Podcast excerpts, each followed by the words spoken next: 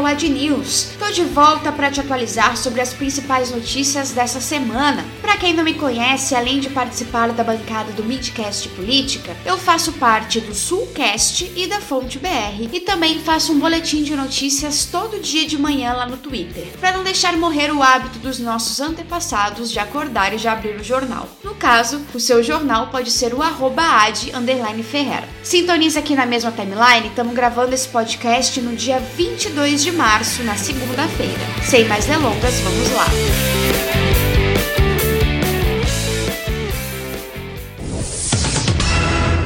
Hum, que cheirinho de ditadura! A smelly smell that smells Jair Bolsonaro continua metendo o aparato estatal contra os seus opositores. Já teve gente detida por tweet, teve gente processada por outdoor e agora Ciro Gomes do PDT é alvo de inquérito por prática de crime contra a honra do presidente. Detalhe: o pedido foi assinado pelo próprio Jair Bolsonaro. Ciro chamou o presidente de ladrão e citou o caso das rachadinhas, que envolve inclusive os filhos do presidente. Essa semana também quatro militantes do PT foram presos por estenderem uma faixa chamando Bolsonaro de genocida na Praça dos Três Poderes. Um deles ainda segue preso por uma acusação de 2014, na qual nem ele nem seu advogado sabiam. Outros dois foram detidos em frente à Superintendência da Polícia Federal, também em Brasília, por tirarem foto com deputados da oposição que estavam com cartazes escrito Bolsonaro genocida. Houve um aumento de mais de 200% na abertura de inquéritos com base na Lei de Segurança Nacional só no último ano. O Ministério Público do DF pediu para que a Polícia Militar não use mais essa lei para prender os manifestantes. O Felipe Neto, que foi intimado na semana passada, chegou a lançar o grupo Cala Boca Já Morreu, com advogados para poder ajudar essas pessoas que foram enquadradas nessa lei.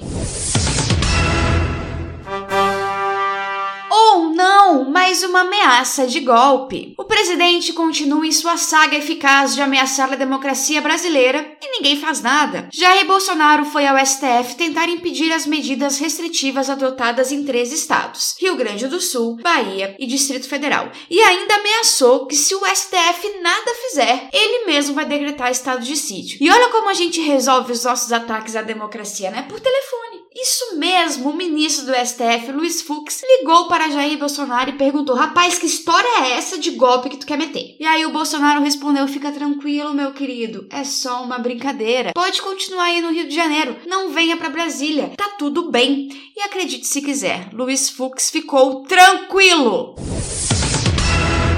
Pandemia ainda não acabou, porra! O Brasil teve a pior semana desde o início da pandemia, com a média móvel de mortes ultrapassando pela primeira vez a marca de 2 mil. A situação é tão grave que tem fila de mais de 15 dias para cremar corpos em Porto Alegre. São Paulo, capital, a cidade mais rica da América Latina, chegou à lotação de 90% dos leitos de UTI pela primeira vez desde o início da pandemia e já teve gente morrendo por falta de leito. Essa semana, a situação deve se agravar com a falta de kits de intubação e oxigênio. E para a gente ver o buraco em que a gente se meteu, o Ministério da Saúde cancelou a compra desses kits de intubação lá em agosto de 2020. E hoje já temos pessoas sendo intubadas sem sedativo. Agora imagine você sendo intubado sem um sedativo, amarrado na cama. Pois então, na cara de pau, o governo federal acionou os diplomatas para tentar comprar esse kit com, abre aspas, máxima urgência, fecha aspas. A nossa tragédia não é surpresa